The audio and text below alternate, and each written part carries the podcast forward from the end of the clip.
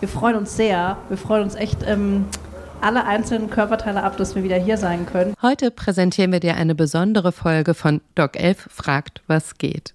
Und zwar hörst du die Aufnahmen unserer Netzwerkveranstaltung Content und Cremant, in der unsere Moderatorin Isabel Sonnenabend mit ihren Gästinnen der Frage nachgeht, warum Frauen oder vielmehr Flinter in der Musikbranche so krass unterrepräsentiert sind und wie man das ändern kann. Die Aufnahmen stammen aus dem April letzten Jahres und das war unsere allererste Live-Veranstaltung nach zwei Jahren Corona-bedingter Schließungen. Deshalb freut Isabel sich so sehr über die Gesichter, in die sie schauen kann. Eines davon gehört Lena Leik. Lena ist die Projektleitung des Female Producer Collectives, einer Gründung der gemeinnützigen Firma Go for Music, die es sich zum Ziel gesetzt hat, Frauen in Sachen Tontechnik, Musikproduktion und Vermarktung zu fördern, aber auch sie besser zu vernetzen. Das geschieht in Form von Workshops und Coachings, die für die Frauen kostenlos sind, weil sie voll gefördert sind. Aktuell läuft noch die Bewerbungsfrist für die zweite Runde bis zum 15. Januar. Wenn du mitmachen willst, findest du den Link in den Show Notes. Viel Spaß! Doc 11 fragt, was geht? Der Podcast für Kreative, die die Welt verändern und davon leben wollen.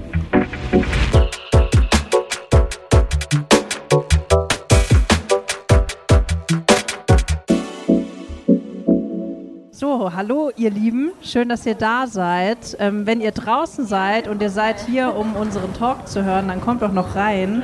Ansonsten macht es euch einfach bequem. Ähm, worüber sprechen wir? Äh, über ein Thema, das äh, uns sehr am Herzen liegt, nämlich Frauen in der Musikbranche. Ähm, wir müssen dazu am Anfang schon sagen, wir wissen äh, schon längst, dass wir nicht mehr in einer binären Welt leben. Das heißt, ähm, nicht mehr in einer Frau-Mann-Welt und äh, schließen, wenn wir heute Abend von äh, Frauen sprechen, auch generell alle Flinter mit ein und ja, generell mit Lots of Love alle, die sich aufgrund ihrer Geschlechtsidentität diskriminiert fühlen auf die eine oder andere Art und Weise. Es gibt auch, wenn man mal nachgräbt, einige Studien schon zu dem Thema. Ich will euch jetzt nicht mit Zahlen bewerfen, so an so einem schönen lauen Abend, aber so ein, zwei Zahlen werden wir schon bringen, dass man mal so ein bisschen einen Eindruck hat.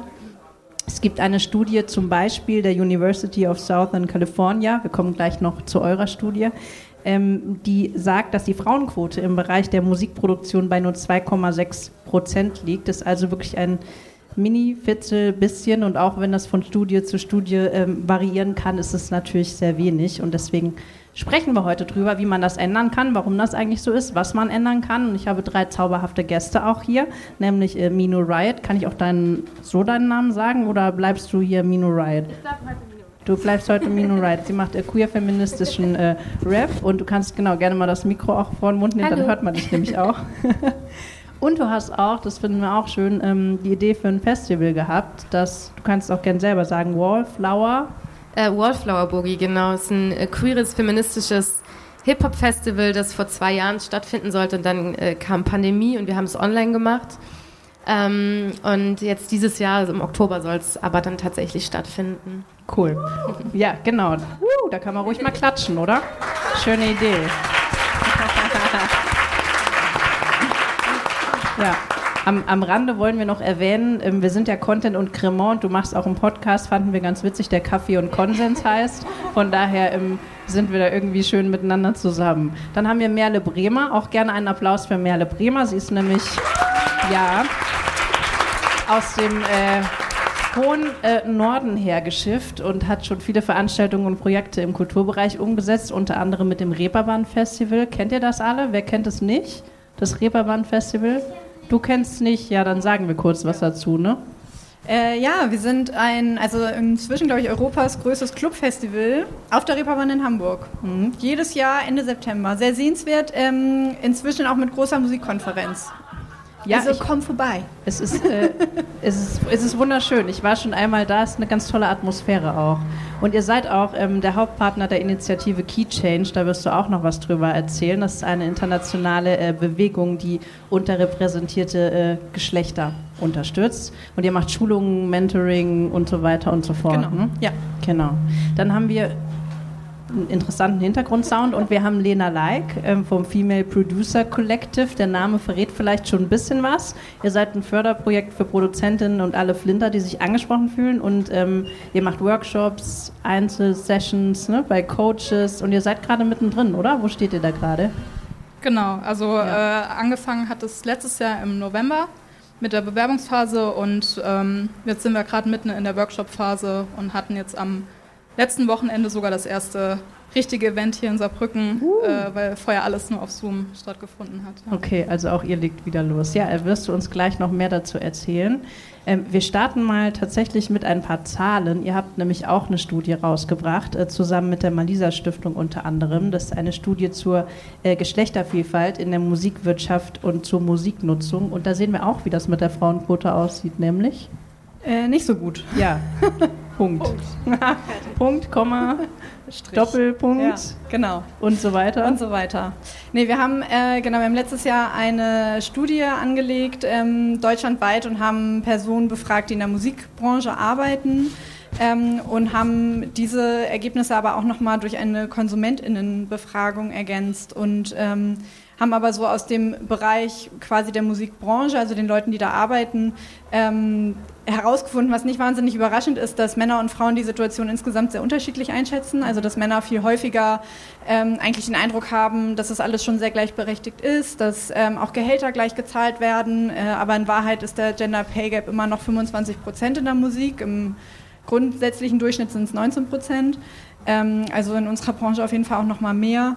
Und ähm, ja, und fast jede Frau hat schon mal diskriminierende Erfahrungen gemacht. Und eben auch da, was du eingangs gesagt hast, auch wir haben in unserer Studie in Männer und Frauen unterschieden, weil eben äh, es einfach zu wenig Zahlen gab für nicht-binäre Personen, die an dieser Studie teilgenommen haben, dass das nicht repräsentativ war. Aber genau, das, ähm, Diskriminierung trifft ja auf viele Menschen zu oder das erfahren die tagtäglich.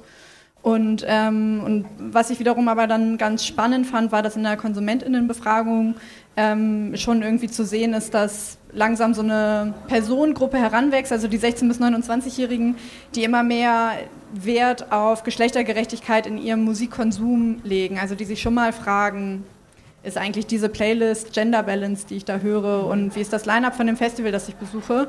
Es macht Hoffnung, es sind auch noch keine wahnsinnig krassen Zahlen, aber ähm, genau. Das ist ein erster Schritt.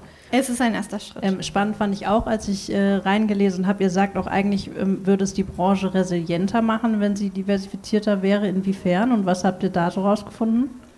Ja, also ähm, das war nicht nur bei uns, es basiert ja dann auch zum Teil nochmal so auf anderen Studien, dass man einfach auch sieht, ähm, in dem Moment, wo Teams diverser aufgestellt sind, wird das Produkt diverser ähm, und damit eigentlich nachhaltiger. Und dann, und darum geht es ja in der Branche, geht ja am Ende auch um Geld, ähm, wird das Produkt interessanter, weil das, was ich gerade gesagt habe, es gibt eine Zielgruppe, die da einfach primär oder die da einfach immer mehr Wert drauf legen wird. Also wenn du nachhaltig, wirtschaftlich nachhaltig da sein möchtest, musst du deine Produkte diverser gestalten, weil der Markt wird das irgendwann abfragen und fordern und dann auch nur noch dafür Geld bezahlen. Mhm. Ähm, und eben auch da gibt es einfach ganz, ähm, ja, wirklich gute Erhebungen darüber, dass, wie gesagt, so reine Männerteams ähm, dann doch auch irgendwie sehr männliche Produkte machen und sobald Frauen dazu kommen, einfach doch viel mehr Personengruppen eingeschlossen werden. Mhm. Wir äh, freuen uns übrigens auch, wenn später ähm, männlich Männer bzw. männlich gelesene Personen, sagt man ja auch, was dazu sagen möchten. Ihr seid herzlich eingeladen. Jetzt sind wir hier eine ähm, Frauenrunde, aber wir möchten uns auch gerne mit euch später noch austauschen. Also das schon mal vorab gesagt. Ähm, jetzt auch zu, zu euren persönlichen Erlebnissen. Ne? Das waren jetzt erstmal so ein paar Fakten und ein paar Zahlen. Ähm, Mino, du hast ja ähm, in einem Interview zum Beispiel auch schon mal erzählt, dass du auf, ich sag mal so, normalen Hip-Hop-Festivals nie gebucht wirst und wenn, dann eher um die weibliche Quote zu erfüllen. Was hast du da für Erfahrungen? Ja, also ich komme aus so einer queeren, feministischen Hip-Hop-Bubble ähm, und ich habe das Gefühl, dass es so eine Subkultur ist, die von so diesem Mainstream irgendwie nicht so gesehen wird. Und es fängt bei mir tatsächlich schon da an, dass ich von Anfang an, als ich angefangen habe mit Hip-Hop, ähm, ich immer so, ja, aber ich mache nur queer-feministischen Rap, ich mache keinen richtigen Rap. Und das zieht sich halt weiter, also führt sich fort. Und ich habe mal auf einem äh, auf dem Urban Art, diesem Hip-Hop-Festival in Völkling hier im Saarland, ähm, habe ich mal von einem Jugendzentrum gewonnen, dass ich einen Track spielen darf. Und ich habe halt zwischen einem Rap-Battle so eine kleine Pause einen Track spielen dürfen und es war die Hölle. Spoiler. Ähm, und so hatte ich halt immer wieder das Gefühl, oder es hat sich so ja, reproduziert, dass ich halt nicht reinpasse und dass mein Rap ist zwar irgendwie ganz cool und ist eine kleine coole Powerfrau, die macht das, aber es ist halt nicht einfach Hip-Hop oder nicht einfach Rap und nicht einfach Kunst. Mhm. Ähm, und so führt sich das irgendwie fort. Und es war für mich auch nicht so leicht, meine Leute im Saarland zu finden, oder es ist nicht so leicht. Also es gibt äh, genau eine Person, mit der ich zusammen rappe hier im Saarland, ähm, also die aus meiner Community auch ist, was mir irgendwie auch wichtig war, das muss ich dazu sagen. Ähm, und Leute, mit denen ich produziere, Leute, von denen ich, genau, mit denen ich zusammenarbeite, die mir Beats geben, die mich filmen, die mich fotografieren, mit denen ich mich wohlfühle, ähm, die war nicht so leicht zu finden. Und ich habe meine erste EP halt komplett in Leipzig aufgenommen, äh, bei Cementis. Ähm, und es war mir natürlich zum einen wichtig, in der Community zu sein und halt auch Personen, die ja zu marginalisierten Gruppen gehören, irgendwie zu supporten. Aber manchmal wäre es auch schön, so Verbündete äh, an meiner Seite zu wissen und auch für Sachen gebuckt zu werden, die einfach Konzerte sind und nicht feministischer Kampftag oder Safe Abortion Day, wo ich sehr, sehr gerne spiele, aber es ist einfach was anderes. So. Mhm. Also ich fühle mich jetzt sehr ernst genommen irgendwie. Mhm. Und reproduziere das dann aber auch selber, glaube ich. Ja, ich glaube auch, das ist schon ein Thema, wo wir auch noch drüber sprechen können, so diese Wertigkeit. Ne? Du reproduzierst das ja dann nochmal wie du gerade gesagt hast, selber und dann ist das so ein nicht enden wollender Kreislauf. Deswegen sprechen wir ja auch drüber. Und ähm, Merle, du bist ja auch viel da jetzt unterwegs. Was für Erfahrungen machst du? Also ich muss sagen, ich selber komme auch aus so einer, also ich bin echt beruflich so ein bisschen in Watte gepackt aufgewachsen. Ähm, also ich arbeite immer noch bei der Firma, bei der ich vor über zehn Jahren meine Ausbildung gemacht habe und ähm, ja, unsere Geschäftsführung ist rein männlich, aber meine ganzen direkten Vorgesetzten waren immer Frauen. Also ich musste halt, ähm, also für mich war gerade die Arbeit jetzt auch an Keychange total Augen öffnen, weil ich gemerkt habe, das ist total selten so, dass man wirklich, ähm, also zum einen Chefs hat, die wirklich wo das total egal ist, äh, also wo Männer, Frauen total gleich auch befördert werden. Ähm, aber waren nun mal am Ende zwei Männer, die diese Firma mal gegründet haben. Aber, und ich einfach immer weibliche Vorbilder hatte in meinem Berufsleben. Und dadurch merke ich schon, ähm, und ein Gender Pay Gap gibt es bei uns in der Firma nicht. Und so Sachen, also so, dass ich schon gemerkt habe, okay, das ist halt eigentlich viel präsenter und in dieser Branche viel näher dran als jetzt in meiner ganz persönlichen Welt. Ähm, und deshalb ist es gerade und, und natürlich auch so, ähm, mit Keychange, ich kann das ja auch sonst gleich nochmal erklären, was das ist, aber ähm, wir, also wir sind eine Initiative, eine europäische, die sich eben für Geschlechtergleichheit in der Musik einsetzt und jetzt kommt es uns total zugute, dass man an dem Thema Gender Balance überhaupt nicht mehr vorbeikommt. Und deshalb haben wir sehr vorwärtsgerichtete Gespräche, muss ich sagen. Also es ist wirklich viel so, dass Leute eher sagen, okay, was können wir machen, wir wollen was machen. Und Keychange ist da so ein bisschen der Weg, die einfach so konkrete Ziele aufzeigen. Ähm, aber natürlich, und das eben zeigt ja unsere Studie auch, wie viele Frauen immer noch diskriminierende Erfahrungen machen, unter Stereotypisierung leiden, ähm, irgendwie immer noch die Leidtragenden sind, wenn es um Familie und Beruf geht. Äh, also da gibt es einfach noch ganz, ganz viele Punkte, wo man irgendwie ran muss. Aber wo ich auch, und du hast es gerade gesagt, ähm, Thema Verbündete, weil ich dann irgendwie gemerkt habe, weil ich auch so ein bisschen dachte, wo ist eigentlich meine Rolle? So weiße Cis-Frau und setzt sich jetzt hier, schwingt hier so die Fahne und war dann so, nee, aber das ist wichtig, so zu sagen, ich bin weniger betroffen als viele andere, aber genau deshalb ist es mir so wichtig, weil ich will, dass alle dieselben Chancen bekommen. Ich würde gerne auch nochmal bei diesem Punkt ähm, Wertigkeit bleiben. Lena, du hast eben schon die ganze Zeit genickt. Ähm, was für Erfahrungen hast du da gemacht? Ja, also ich finde, ähm, ich habe vor allem dir, konnte ich dir zustimmen bei dem Punkt, dass man so in Watte irgendwie gepackt ist, weil ich komme auch, ähm, ich habe vorher bei einem Label gearbeitet, wir waren vor allen Dingen Frauen und immer wenn man mit Leuten gesprochen hat, hieß es, oh, es ist total erfrischend, dass da Frauen sind. Und ich habe das nie verstanden, weil für mich war das normal, dass mein Team aus, auch aus Frauen besteht. Ähm, und gleichzeitig habe ich jetzt aber auch durch das Female Producer Collective die Erfahrung gemacht, ähm, gerade bei den Teilnehmerinnen, die wir haben, äh, wenn die so von ihren Erfahrungen erzählen. Das heißt immer, wir wollen auch von Männern lernen. Das ist überhaupt nicht, dass man in einer Bubble bleiben möchte. aber die wollen uns nicht dabei haben. Und jedes Mal, wenn man im Studio war und irgendwas aufnehmen wollte, hieß es, ja, setz dich da mal in die Ecke, hör uns zu, wie wir das machen. Und dann war es das auch. Und davon kann ja keiner irgendwie was mitnehmen auf, auf äh, Dauer. Und das ist halt ein Problem, wo ich immer denke, man muss irgendwie gemeinsam ja dran arbeiten. Also dieses Bubble-Denken oder dieses Ellenbogendenken auch, das muss ja komplett verschwinden, dass, dass man da irgendwie eine Änderung hinkriegt. Deswegen macht ihr ja auch das Mentoring, ne? Was macht ihr da genau? Genau, wir haben ähm, im Prinzip von den Teilnehmerinnen, also wir hatten eine Bewerbungsphase, wo Nachwuchsproduzentinnen ähm, Beats einschicken konnten und ein Bewerbungsschreiben. Und da durften wir zehn Teilnehmerinnen auswählen. Die bekommen über jetzt ein halbes, dreiviertel Jahr eine Coachingphase von uns, ähm, komplett kostenlos, in der sie halt alle Aspekte der Musikproduktion lernen. Also nicht nur wirklich das Technische dahinter, sondern eben auch im nächsten Schritt Marketing wie positioniere ich mich in der Branche, dass ich eben gesehen werde. Und ähm, da haben wir auch lange überlegt, gerade mit Coaches, wie das aussieht, ähm, weil wir natürlich auch weibliche Coaches da haben, aber auch Männer, die den Frauen was beibringen. Und da haben auch ganz viele immer gesagt, ja, seid ihr euch da sicher? Wollt ihr wirklich Männer haben, von denen die Frauen lernen? Und die Teilnehmerinnen selber haben aber immer gesagt, total toll, also gerne super. Gut, es geht ja jetzt auch nicht darum, es komplett andersrum dann in die andere Richtung zu machen, oder? Es geht ja einfach nur darum, die Balance wiederherzustellen. Genau, genau. Und das ist bei denen, ähm, was ich immer merke, dieses Ellenbogendenken, dass man, dass jeder so sein Ding macht, das existiert da überhaupt nicht. Mhm. Also da habe ich schon mit äh, Künstlern und Künstlerinnen gearbeitet, da war das anders, da wollte jeder so sein Ding machen und ah, guck mir bloß nichts ab und äh, ich möchte dir eigentlich nichts beibringen. Und gerade bei den Frauen, die wir jetzt am Start haben, die, die unterstützen sich da total selbst untereinander. Also mhm. wir, wir haben unsere Coaches am Start, aber die haben auch von Anfang an direkt eine Telegram-Gruppe gegründet, die äh, reisen von sich aus zu äh, den jeweils anderen Teilnehmerinnen und äh, bringen sich halt selbst was bei. Mhm. So, und das ist total schön. Mhm. Ihr seid ja jetzt mittendrin. Ähm, wird es auch nochmal äh, nächstes Jahr irgendwie weitergeführt, dass wenn jemand das hier hört und sagt, ah, schade, wäre ich gerne dabei gewesen, dass er auch dabei sein kann? Ja, also das ist uns schon ein Riesenanliegen. Wir hatten jetzt äh, in der ersten Runde über 135 Bewerbungen, ähm, was uns total überrascht hat und uns total gefreut hat.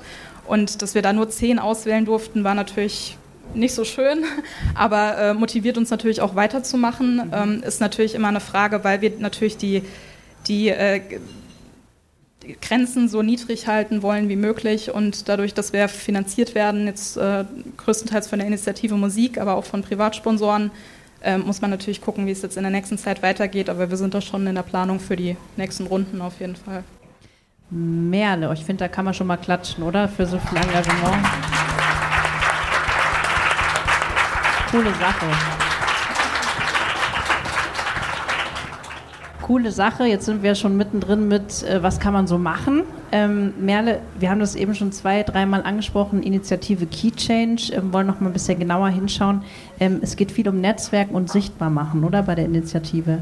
Genau, ja. Also wir wurden ähm, gegründet in, in London von der PRS Foundation. Das ist eine ähm, ja, Collecting Society, die die ähm, Sponsorings, also die junge MusikerInnen unterstützt und in ihren Anfangsschritten in der Karriere finanziell vor allem unterstützt.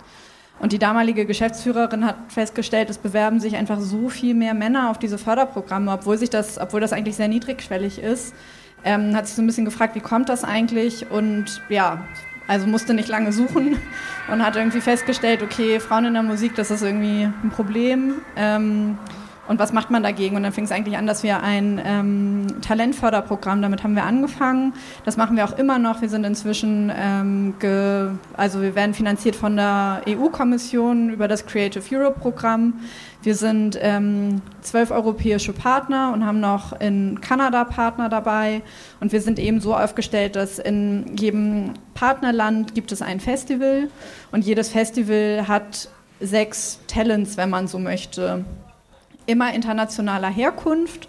Ähm, also quasi die Deutschen, wir nennen sie Participants, also die Teilnehmerinnen, ähm, kommen nicht aufs Reeperbahn-Festival, sondern die gehen auf ein anderes europäisches Festival. Äh, und da geht es dann um Auftrittsmöglichkeiten. Und übers Jahr sind das eben 74 Teilnehmerinnen.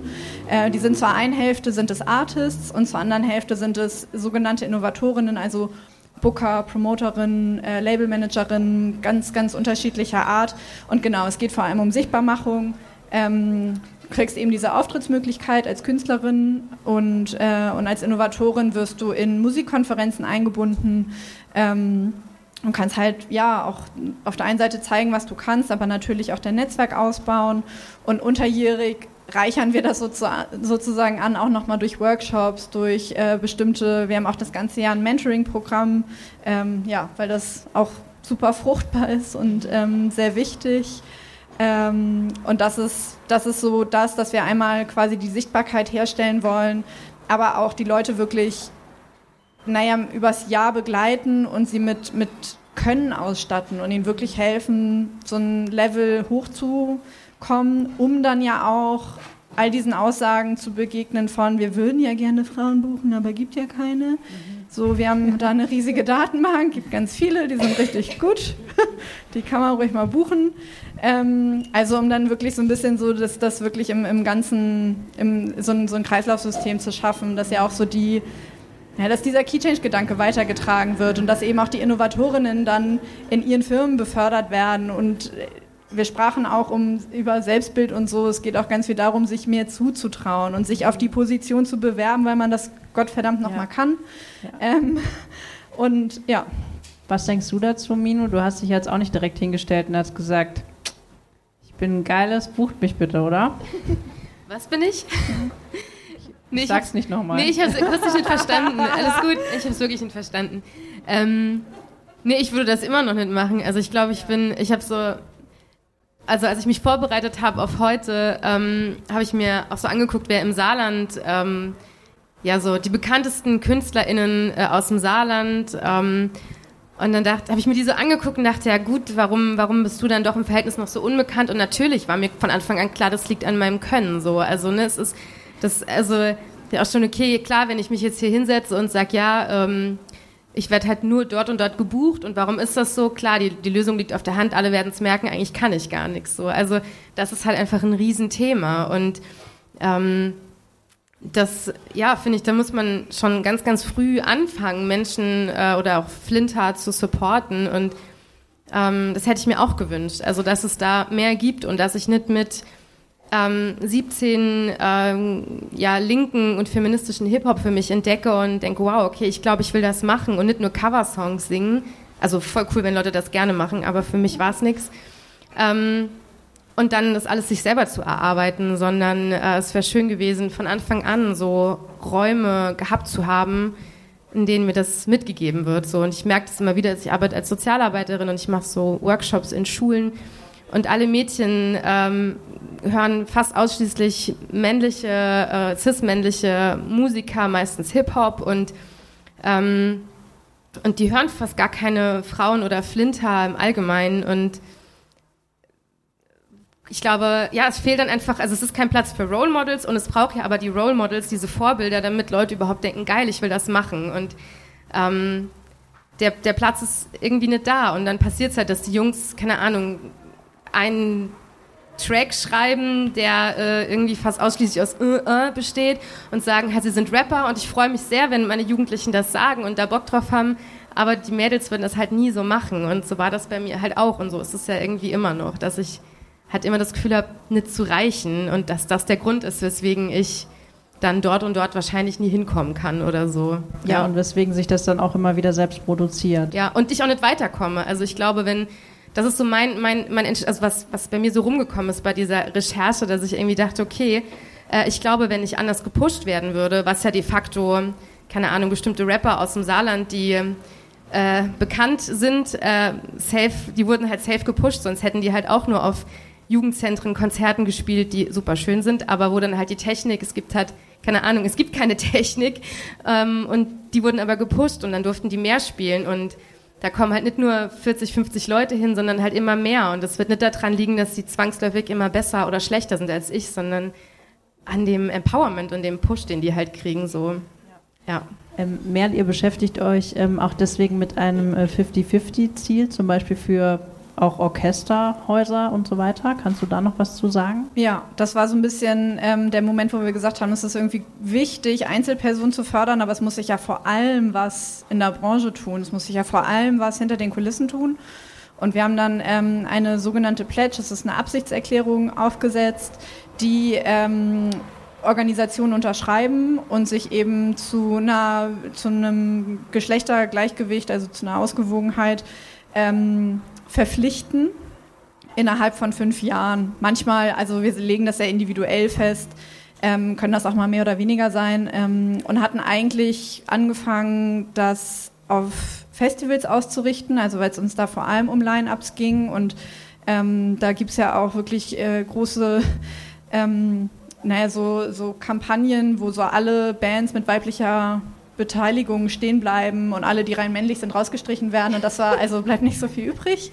Ähm, und da, genau, da kommt es eigentlich her, dass wir das zuerst auf Festivals ausgerichtet haben, ähm, um die zum Umdenken zu bringen und haben dann aber gemerkt, das ist ja nicht nur diese Welt oder nur dieser Teil der Branche, es ist ja wirklich viel, viel mehr. Ähm, und da muss man irgendwie hin. Und das meinte ich eingangs, dass das total gut angenommen wird. Also es haben jetzt fast 600 Organisationen weltweit unterschrieben, ähm, weil es irgendwie ein Ziel definiert und einen Weg. Und natürlich ist eine Quote streitbar, ähm, klar, aber wir haben auch gesehen, wir kommen nicht vom Fleck. Also es tut sich einfach nichts. Der Markt reguliert das nicht oder irgendwer anders reguliert das auch nicht. Und man muss irgendwie da mit einer Quote ran, damit einfach diese Plätze vorgehalten werden. Ähm, und Genau. Ja, ähm, ja da kann man auch gern nochmal klatschen. Vielen Dank für auch gern beherzter. ähm, ich würde gerne äh, fürs Publikum öffnen, wenn ihr eine Frage habt, wenn ihr irgendwie sagt, ich habe ein Anliegen, ich will mich vernetzen, äh, mir liegt was auf dem Herzen. Ansonsten, wenn ihr alle so glücklich seid, dann ähm, habt ihr eigentlich Cremant? Nee, jetzt geht eine Hand hoch, dann machen wir das erstmal. Ja, nee, genau. genau. Ich hoffe, ihr habt welchen bekommen. Das habe ich noch gar nicht gefragt. Ich würde gerne wissen, wie da so die Reaktionen sind, wenn ihr an eher Institutionen oder Konzerthäuser herantretet. Ähm, tatsächlich ist es gerade noch viel die luxuriöse Situation, dass die auf uns zukommen. Ähm, immer mehr, das ist ganz schön. Also wenn, dass da einfach schon so ein Funke da ist, dass die was ändern wollen. Wir haben das manchmal also das war aber auch verstärkter, dass wir auf Festivals zugegangen sind ähm, und da eben ja voll oft abgeschmettert wurden mit, wir würden ja gerne, aber gibt ja keine Frauen.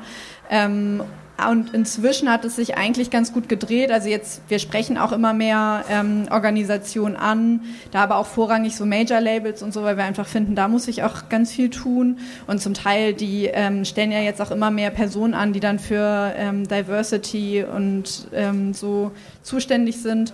Ähm, und eigentlich sind die Reaktionen sehr gut. Es, also manchmal fruchtet es nicht. Also dann redet man ein halbes Jahr und nichts kommt bei rum. Gleichzeitig denke ich immer, der Dialog ist ja schon mal da und irgendwie ist so diese Saat gepflanzt und es sind manchmal leider langsame Mühlen, die da malen. Ähm, aber irgendwie, genau, man merkt, wie das, was ich eingangs meinte, man kommt nicht mehr so richtig dran vorbei und es ist selten, dass wir wirklich irgendwie extreme Reaktionen bekommen. Also es gibt schon auch ähm, Veranstalter, die einfach sagen, nee, ich buche nur nach Talent, ich buche nicht nach Quote. Und äh, genau das ist ja auch so der Punkt, wo man über Quote streiten kann. Ähm, aber genau irgendwie passiert dann da schon mal ein Gespräch. Und bei anderen, und das meinte ich zum Beispiel mit den Zeiträumen, ähm, andere sagen, das schaffen wir nicht in fünf Jahren. Das muss irgendwie länger passieren. Ähm, und aber auch dann reden wir darüber. Jetzt kürzlich hat die Popakademie aus Mannheim diese Pledge unterschrieben und sich auf acht Jahre committet, weil die das auf ihren Lehrapparat anwenden wollen und halt sagen, naja, wir kündigen hier aber auch keinen Dozenten, weil, die, weil er ein Mann ist. Ähm, aber wir nehmen uns irgendwie vor, dass wir da immer weiterkommen und uns immer mehr in unserem Lehrapparat dem 50-50 annähern. Ich finde das eben auch spannend in dem Kontext äh, der Kunst. Also ich arbeite in der Kunst und mit KünstlerInnen ist es ähnlich. Also es gibt tatsächlich, obwohl wir schon 2022 haben, immer noch Orte, die sich hart dagegen wehren. Also ernsthaft. Ich habe auch Arbeitsstellen abgebrochen, weil die Aussage war, wir achten nicht darauf, dass ein Gleichgewicht entsteht und Künstlerinnen oder Menschen aus marginalisierten Gruppen machen einfach nicht in der gleichen Qualität von Arbeit mit. Es ist echt absurd, dass es das nach wie vor noch gibt. Und ich finde auch verblüffend, äh, sind auch einige da von der Hochschule von hier, ist auch ein kleines Beispiel dafür, wie wenig Diversität äh, tatsächlich äh, gelebt wird, gerade in Bereichen, wo man es eigentlich als selbstverständlich wahrnehmen würde, auch wenn man da sozusagen in diesen Groups mit drin ist. Ich glaube, ähm, vor allem, ich habe so das Gefühl, es muss ein Druck aufgebaut werden. Also es passt nicht komplett auf dein Beispiel, aber unser Booking-Team, also beim Reeperbahn Festival, wir haben natürlich auch diese Pledge unterschrieben und wir haben inzwischen ein Gender-Balanced Line-Up und äh, unser Booking-Team sagt, seit sie das halt 2017 quasi bekannt gegeben haben, ihnen werden viel mehr Frauen angeboten. Also weil die Promoter, die üblichen Kontakte wissen, ah, ihr wollt 50 Prozent Frauen buchen, kann ich euch jetzt hier nicht 10 von 10 Männern anbieten. Dann muss ich ja mal.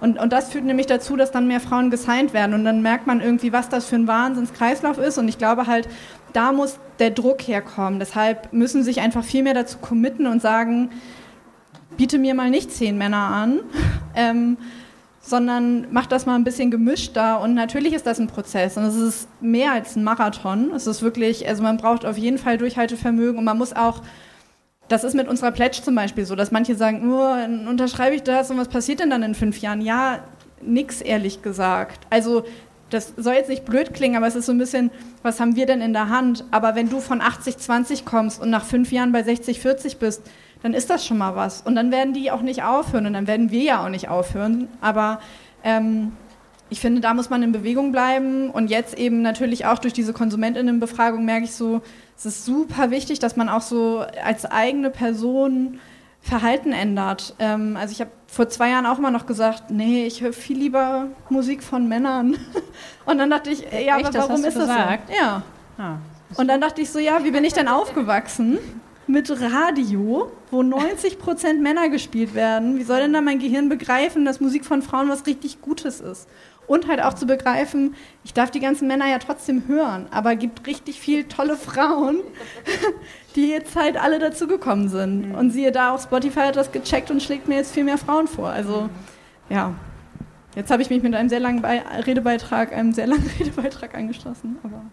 Ich würde da vielleicht auch gerne noch was zu sagen wollen. Also logistisch ähm, muss ich jetzt gerade in, in diesem Setting hier sagen, habe ich ja wirklich herzlich wenig Ahnung. Ähm, das ist natürlich auch ein strukturelles Problem. Wir haben eben auch schon drüber geredet und ich habe keine Ahnung, so warum das große Ganze so ist, logistisch gesehen. Aber wir reden ja auch über strukturellen Sexismus und ähm, ich glaube, es ist nicht so einfach, das sozusagen, wie du es gerade gesagt hast, so wir geben einfach nicht an, wer wir sind und dann wird es schon irgendwie klappen und es hat nichts mit Geschlecht zu tun. Ähm, in bestimmten Kontexten mag das logistisch vielleicht funktionieren, aber so wie ich eben gesagt habe, es fängt ja viel früher an und es fängt auch da an, in welchen Räumen kann ich stattfinden. Und es sind natürlich auch ganz subjektive Erfahrungen. Ähm, aber keine Ahnung, ich bin zum Beispiel eine eher schüchterne Person, eine eher teils halt sehr introvertierte Person und ich saß auf so einer WG-Party äh, mit einem Typen da, ähm, der sich mit mir über so Hip-Hop im Saarland unterhalten hat. Und ich war so, keine Ahnung, fünf Minuten zugehört und habe die ganze Zeit überlegt, okay, sag ich, dass ich auch Hip-Hop mache? I don't know. Und er hat halt so erzählt, wie cool die Räume sind und man trifft sich und dann geht man dahin und am Silo und hier und da und alle machen mit und dann wird da produziert. Also so Vetternwirtschaft im Kleinen. Und ich dachte so, geil, okay, ähm, da werde ich halt nie stattfinden. Und das ist halt dieses Strukturelle, was so früh beginnt. Was halt schon dann beginnt, wenn ich als als, keine Ahnung, Jugendliche entscheiden muss, okay, wenn ich Rapperin sein will, dann muss ich halt entweder mega hot sein oder ich muss halt, keine Ahnung, genauso sein wie die Dudes, die das machen. Und ich als, keine Ahnung, schüchterne, äh, queere Frau, ähm, die gewissen Schönheitsidealen eventuell nicht entspricht, ähm, muss da irgendwie gucken, wie ich meinen Platz finde. Und das ist echt, also wenn man betroffen ist, und ich meine, ich habe auch noch ganz viele Vorteile, aber wenn man betroffen ist von bestimmten Strukturen, ist es echt nicht so leicht. Also es ist nicht so leicht, einen Space zu finden. Oder es, klar, viele Sachen kenne ich nicht und ich freue mich mega, heute Sachen kennenzulernen äh, und was ich schon so gehört habe. Aber es, es war für mich echt nicht leicht, äh, Leute zu finden, mit denen ich arbeiten kann. Und also wenn ich auch oft mich kleiner mache, als ich bin, ich würde schon sagen, dass ich Biss habe und dass ich seit mehreren Jahren versuche, in Saarbrücken irgendwo Füße in Türen zu bekommen und ähm, da viel Zeit investiere.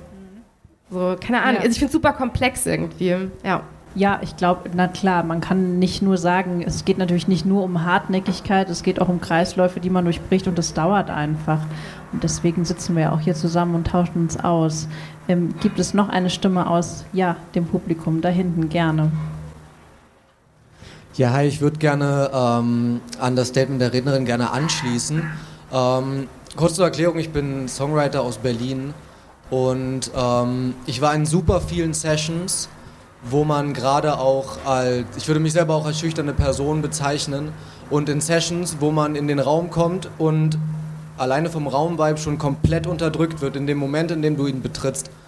Das muss, das muss nicht mal eine verbale oder eine gestikuale ähm, Aussage sein. Das kann einfach nur die schlichte Tatsache sein, dass man von, dem, von den kompletten Egos drumherum unterdrückt wird.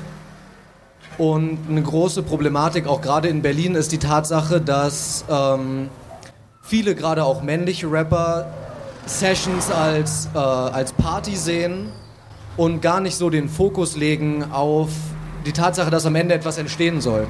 Und wenn man mit, einem, mit diesem Mindset rangeht, dann ähm, kann auch oft dabei nichts dabei rauskommen, gerade bei komplett 100% männlichen ähm, Teilnehmern, weil überhaupt gar nicht diese Diversität an Blickwinkeln da ist. Und wenn ich mich als Typ mit Nagellack jetzt schon komisch fühle, in so einen Räumen ähm, arbeiten zu müssen, dann will ich gar, überhaupt gar nicht erst wissen, wie das für eine, äh, wie das für eine Frau ist oder eine queere Person, ähm, die bei, bei solchen starken Egos noch viel mehr aneckt. Ja, und auch um sich immer wieder zusammenzuschließen, dann auch und gegenseitig zu pushen, oder? Ne? Auch, auch, ich sag mal jetzt, ähm, introvertiertere Menschen können sich ja zusammenschließen und sich gegenseitig pushen, wie du das äh, schließt sich ja nicht ja, aus. Und es ne? ist ja einfach, was du auch gerade gesagt hast, so ein Ding von Platz machen. Ne? Es ist nicht nur, also ich würde mir wünschen, keine Ahnung, Rocco del Stacco Line-Up, dass halt männliche Artists sagen, okay, scheiße, wenn da nur eine Flinterband spielt, dann spiele ich da nicht so.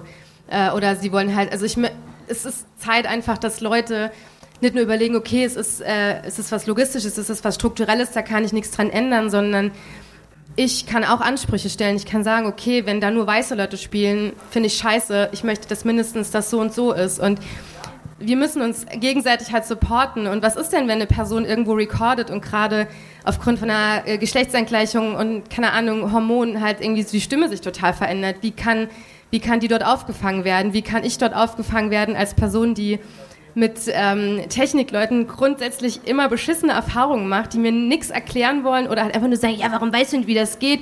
Ah ja, so, ne? Und ich dann direkt in so ein Sorry verfalle. Also es ist einfach Zeit, dass alle sich mal so an die eigene Nase packen, überlegen, okay, wo sind meine Privilegien in meinem Beruf und wie kann ich ähm, Platz schaffen? Es geht einfach ums Platz schaffen und uns verbünden, so. Voll.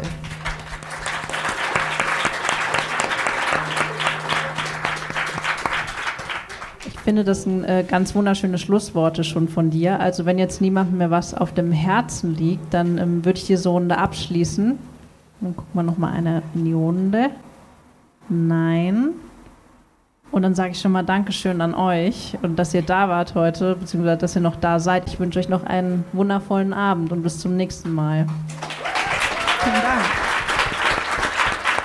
Schön, dass du dir diese Episode bis zum Schluss angehört hast. Wenn es dir gefallen hat, dann abonnier doch unseren Podcast, dann verpasst du auch unsere nächste Folge nicht. Dieses Gespräch wird wieder ganz klassisch im Studio aufgenommen. Matthias und ich werden uns mit Anne Webert unterhalten, der stellvertretenden Vorsitzenden des Deutschen Journalistenverbandes. Und gemeinsam fragen wir uns, was geht für den Journalismus. Mein Name ist Tanja Begon und mein Co-Host ist Matthias Schmidt und wir sind von doc11.saarland. Wenn du mehr über Doc 11 erfahren willst, findest du alle Links zu unseren Kanälen in den Show Notes. Hier jetzt nur ganz knapp.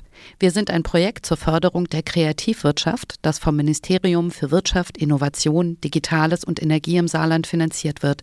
Wir vernetzen und informieren euch, damit ihr die Welt verändern und davon leben könnt. Bis zum nächsten Mal. Doc 11 fragt, was geht? Der Podcast für Kreative, die die Welt verändern und davon leben wollen. Thank you.